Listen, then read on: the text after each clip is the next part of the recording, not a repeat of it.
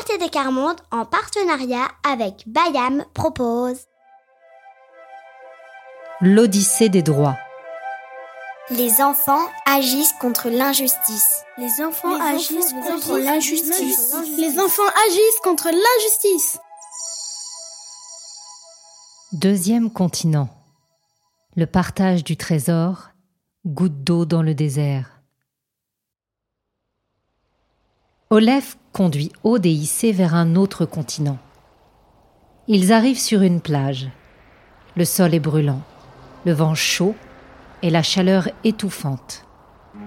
Heureusement, ils ont encore de l'eau dans leur gourde, car l'eau est rare ici. Très fatigués, ils finissent par rejoindre un petit village. Ils y rencontrent Inaya, une fille de 12 ans. Elle fait cuire du pain sur un feu de bois. Elle raconte qu'il n'a pas plu depuis cinq mois.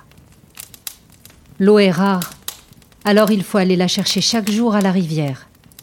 C'est sa sœur Dounia qui y va avec son dromadaire et des bidons, afin de rapporter quelques litres d'eau pour sa famille. Elle part le matin vers 7 heures et revient 8 heures plus tard. La voilà de retour d'ailleurs. C'est le moment du thé. Et sont invités. Ils dégustent le thé avec précaution. L'eau est un véritable trésor ici. Issé décide d'offrir sa gourde à Dounia. Et puis il faut partir.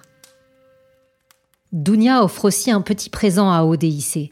C'est un morceau de tissu de sa région très coloré. Le grand frère de Dounia, Ali, les emmène à dos de chameau vers la mer. Olef les attend au fond de l'océan. Issé et Aude ont repris leur bateau. Le tissu a été installé en haut de leur voile de papier. C'est leur drapeau qui claque au vent. Olef les questionne. Alors, quelle découverte cette fois? Aude raconte la vie des deux sœurs dans un des pays les plus secs du monde. Issé rapporte ce que leur a raconté Ali. Ali a eu l'occasion de croiser un jeune homme venu de République démocratique du Congo, où l'eau est précieuse aussi. Là-bas, des enfants d'un quartier de la ville de Bukavu ont vu leur vie transformée par une maladie contagieuse. On leur a demandé de rester chez eux mais comme leur maison était trop petite pour y rester confinés, ils jouaient dehors. Le grand problème, c'est que l'eau potable est devenue très chère. Les propriétaires des bornes fontaines ont haussé les prix.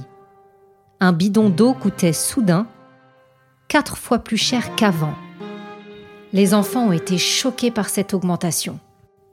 Ils disaient Nos parents travaillent dur. Pourtant, parfois, nous manquons d'argent.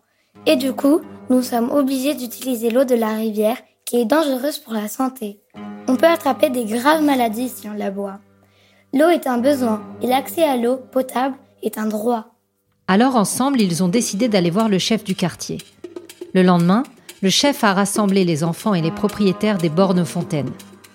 Après avoir écouté les enfants, ceux-ci ont accepté de revenir au prix d'origine.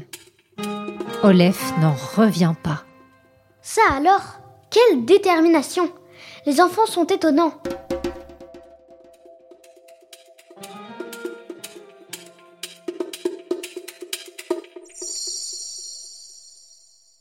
Et toi, tu as peut-être des histoires, des exemples, des idées pour agir et changer les choses.